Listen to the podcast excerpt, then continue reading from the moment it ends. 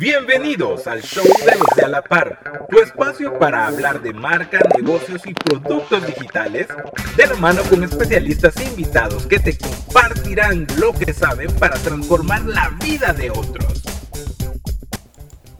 Hola a todos, les saluda Silvia Estrada en una emisión más en otro podcast acerca sobre marketing digital con el show de los de la par. Esta vez me han prestado los micrófonos para hablar un poco más sobre marketing de contenidos. En este podcast quiero que hablemos un poco sobre la creación de contenidos.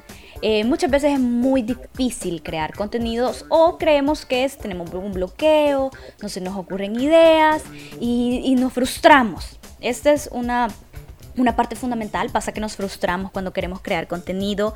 Entonces ahora les voy a dejar seis tips o seis ideas para crear contenido que les puede facilitar ese momento de la publicación y que termina siendo contenido para ventas que genere ganancias. Es muy importante primero que para crear contenido, este contenido tiene que resolver algo. Esto es básico, básico y fundamental cuando hablamos de marketing de contenidos y cuando hablamos de contenido que conecte y que venda, que me genere un ingreso. Primero, punto importante a tomar en cuenta, debe de resolver una duda, un problema. Segundo, debe de ser novedoso, debe de presentarlo de manera creativa, bien vestido, bien bonito, bien alegre. Mi contenido debe de ser no solo útil, sino también bien presentado, porque mi contenido va a viajar a todos lados, me lo van a ver hasta en el otro continente. Entonces debe ser un contenido que esté bien presentable para todo momento. Y como tercera opción, debe de conectar, debe de hacer clic, debe de, el que vea mi contenido, debo de sentir que este contenido fue creado específicamente para él, para sus necesidades o sus problemas y que mi marca, mi servicio, mi producto lo resuelve. Entonces, esto es como los primeros tips básicos a la hora de crear contenido. Pensemos en esto. ¿Qué duda estoy respondiendo? ¿Qué problema estoy solventando con mi contenido? ¿Cómo lo voy a presentar de forma creativa, bonita y divertida? Y bueno, que tenga la capacidad de ir a cualquier lado para todos los que me vean en cualquier parte del mundo. Ahora bien, les voy a dejar que hay diferentes tipos de contenido. esta es otra parte importante. Hay contenido que vende, que es full con un llamado a la acción a compra. Este es el contenido que esperamos de que genere ganancias. Pero también tenemos el otro contenido que simplemente es contenido educativo. Educa sobre mi marca, educa sobre mi producto, cómo resuelve mi producto tu problema, cómo mi producto te va a facilitar la vida. Este contenido no es el típico mensaje de la publicidad tradicional que te decía como tú que tienes sed, que tienes problemas para llevar agua en tu día a día, eh, te presento esta botella, no sé qué no, ya no es ese tipo de contenido, ya no es ese tipo de, mensaje que se manejaba antes. Ahora presentamos historias, presentamos formas de cómo ver cool, cómo se ve mi, mi, producto, cómo se ve en tu vida, cómo se integra a tu vida, cómo te hace sentir mi producto. Entonces empezamos a jugar con este otro simbolismo de mi contenido. E, y también tenemos mi contenido que es sobre mi marca, sobre mi branding, sobre mi historia. Hablar sobre cómo empecé, cómo lo hago, cómo descubrí esta pasión, cómo me involucré en este mundo, me genera esa conexión, fidelidad que los clientes andan buscando. Los clientes siempre buscan conectar con la empresa y no solo conectar con el producto, conectar con la persona, con el dueño, con el vendedor. Entonces mi mensaje o mi contenido también tiene que tener esa conexión psicológica con el que me va a escuchar o el que me va a comprar. Esto es por un lado. Entonces hoy sí ya, ya no le voy a dar más largas y le voy a dar algunos tips de ideas para crear contenido interesante, contenido que haga clic. Primero, fotos y videos, pero fotos y videos reales, fotos y videos suyos de su producto, de cuando lo están haciendo, de cuando lo están creando, de cuando lo están entregando, de cuando están saludando a un nuevo cliente todas las formas en que ustedes puedan mostrar el producto, ya sea por videos, por historias, por boomerangs, por podcast, por eh, videos en YouTube, por lives en Instagram, en Facebook, etc. Toda esta parte visual que genere y que muestre mi producto de diferentes maneras va a ser importante para conectar y vender, obviamente. No hacen tanto clic estas imágenes bajadas de Google. Es mejor ser reales ser auténticos, porque la gente reconoce la autenticidad en redes sociales. Así que exploten sus cámaras de redes, de, su celular, exploten toda su creatividad en videos, en boomerangs, en todas estas opciones que Instagram nos da, por ejemplo. Juguemos con todos estos filtros, mostremos el producto de una y otra forma y esto nos va a ayudar un montón. Solo con fotografías y filtros diferentes podemos jugar para crear contenido interesante. Otro es el antes y el después. Para todos los que venden un producto que resuelva algo físico o tangible, siempre muestran el antes y el después. Eh, siempre un antes, una foto de cómo era el lugar, si es un evento, pónganse, este era un, lugar donde se hacen eventos, cómo es sin la decoración y cómo es con la decoración. Muestren, transmitan qué se siente, que, cuál es esa felicidad o esa emotividad que se transmite con un antes y un después, en los agradecimientos, un cliente satisfecho, una sonrisa, todo eso que se pueda ver con un antes y un después va a enganchar mucho con nuestros clientes o clientes potenciales. Otra opción son las selfies. Si ustedes son una marca personal, pueden mostrarse, cuenten su historia, cuenten qué están haciendo, cuenten cómo se han sentido, cómo les ha ido ese día, cómo ha sido su trabajo en ese día. Una selfie, una fotografía auténtica de mi persona compartiendo sobre lo que hago o lo que me cuesta o lo que se me dificulta o lo que estoy venciendo si es un, un problema de laboral. Todo eso cuenta para conectar con todas estas personas y con todos nuestros clientes que quieren conocernos más. Otra parte importante, el detrás de cámaras. Así como nos emociona ver una película en el cine y queremos saber cómo se filmó, los bloopers, eh, los errores que, pasan dentro de una grabación en el cine y eso nos hace conectar más con esta historia cinematográfica, pues lo mismo pasa en la marca.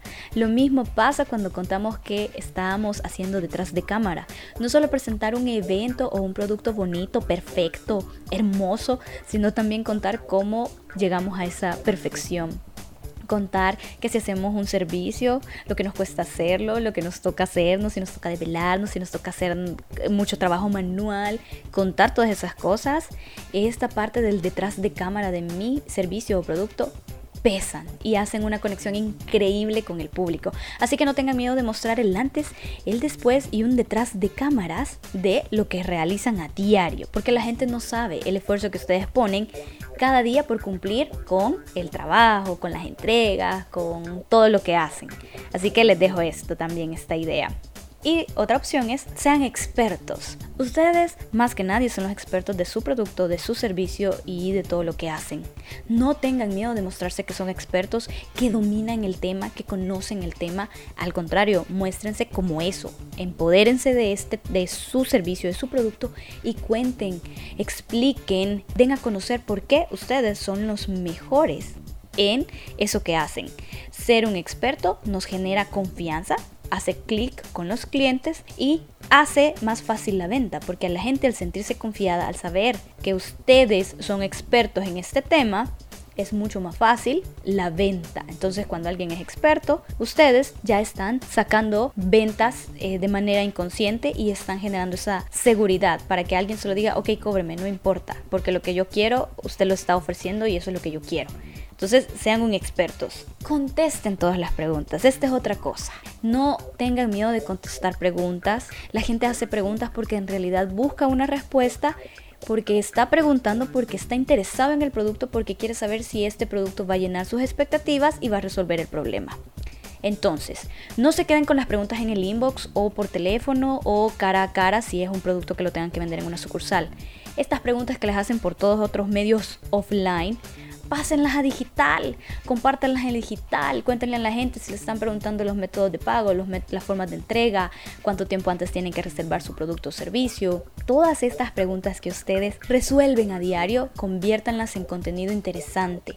Resuelvan estas dudas para que la gente, una vez respondidas todas estas dudas, digan, ok, ¿sabe qué? Yo ya estoy listo para comprar. Eso facilita la venta y están vendiendo sin sonar tan directos, porque están vendiendo, están resolviendo dudas y eso facilita mucho este embudo y esta conexión con el público.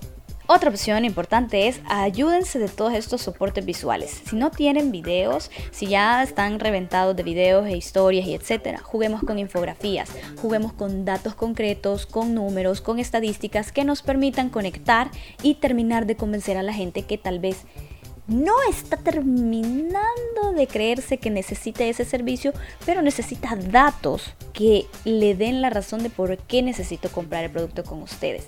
Estas cifras, estadísticas, eh, datos que podamos presentar en una infografía son importantes para hacer el clic y terminar una venta, cerrar una venta con un dato de estudio, un dato posiblemente científico, un dato que me termine de cerrar la venta. Entonces, así como hacemos contenido para entretener, para resolver dudas, también creemos este contenido que ya es basado en en números, en matemáticas, en, algo que es cuantificable, porque eso también sirve para cerrar una venta porque da esta otra seguridad que el cliente busca. Acuérdense que hay clientes que son más emotivos en términos de compra, pero también hay clientes que son más numéricos. Entonces este tipo de datos nos sirve para esos clientes que están pensando no en el presupuesto, en qué voy a ganar, en que si esto de verdad me sirve, que si esto va a tener efectividad, que si esto no estoy desperdiciando mi dinero. Entonces para estos clientes creamos este tipo de contenido. Aquí les dejo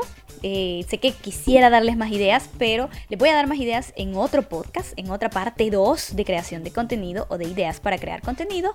Pero mientras tanto los dejo con estas ideas que de seguro ustedes pueden ir ya, ya, ahorita mismo a hacer su checklist, a tomar fotos, a crear contenido, a buscar datos, a buscar las preguntas más frecuentes, a buscar, a contar mi historia y solo en estos 5 o 6 tips que les he dado, ustedes tienen una infinidad de contenido que presentar. Así que no olviden siempre agregar un call to action de pregunta, llámame, cotízame, búscame para terminar de hacer una venta y que se integren con su contenido perfectamente. Sean creativos, diviértanse, jueguen. la creación del contenido no es algo cuadrado. Al contrario, esto es como agua, se mueve y lo podemos transformar en todo lo que querramos.